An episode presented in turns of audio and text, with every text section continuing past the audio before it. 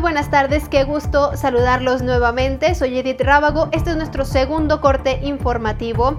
Aquí le presento la información que necesita para continuar su tarde.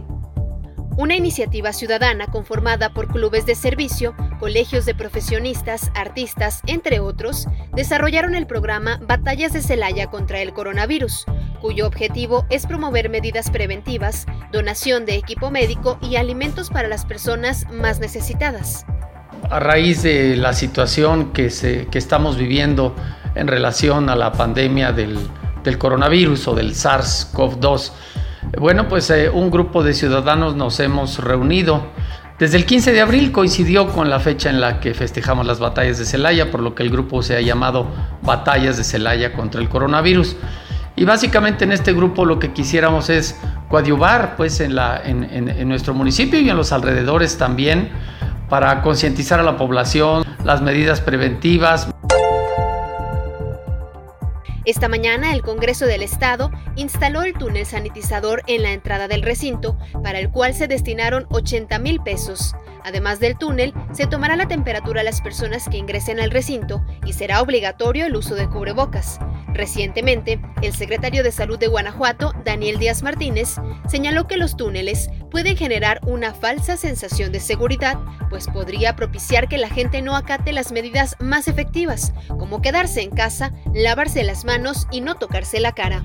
A través de su cuenta de Twitter, la secretaria en funciones de presidenta de Morena en Guanajuato, Alma Alcaraz, señaló que el partido que representa se opone a que Diego Sinue continúe endeudando al Estado y exigió se transparente la entrega de apoyos. Hacemos un exhorto para que de ninguna manera el gobierno del Estado se siga endeudando.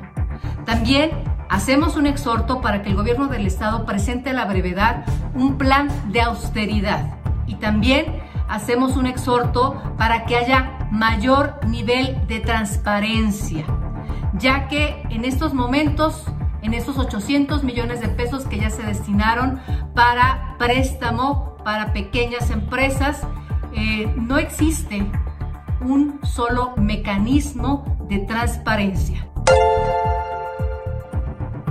La Coparmex propuso que el gobierno federal, en conjunto con empresas y trabajadores, consoliden un salario solidario, el cual en Guanajuato beneficiaría a poco más de un millón de trabajadores del sector formal.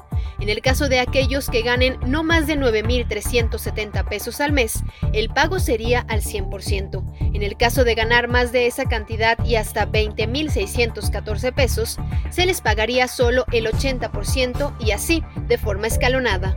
El gobierno de Michoacán anunció que a partir de hoy inicia el periodo de aislamiento obligatorio. El gobernador Silvano Aureoles sostuvo que solo podrán circular por la vía pública quienes tengan que desarrollar actividades esenciales. Aquellos que incumplan serán acreedores a una sanción que va desde una multa hasta el aislamiento obligatorio.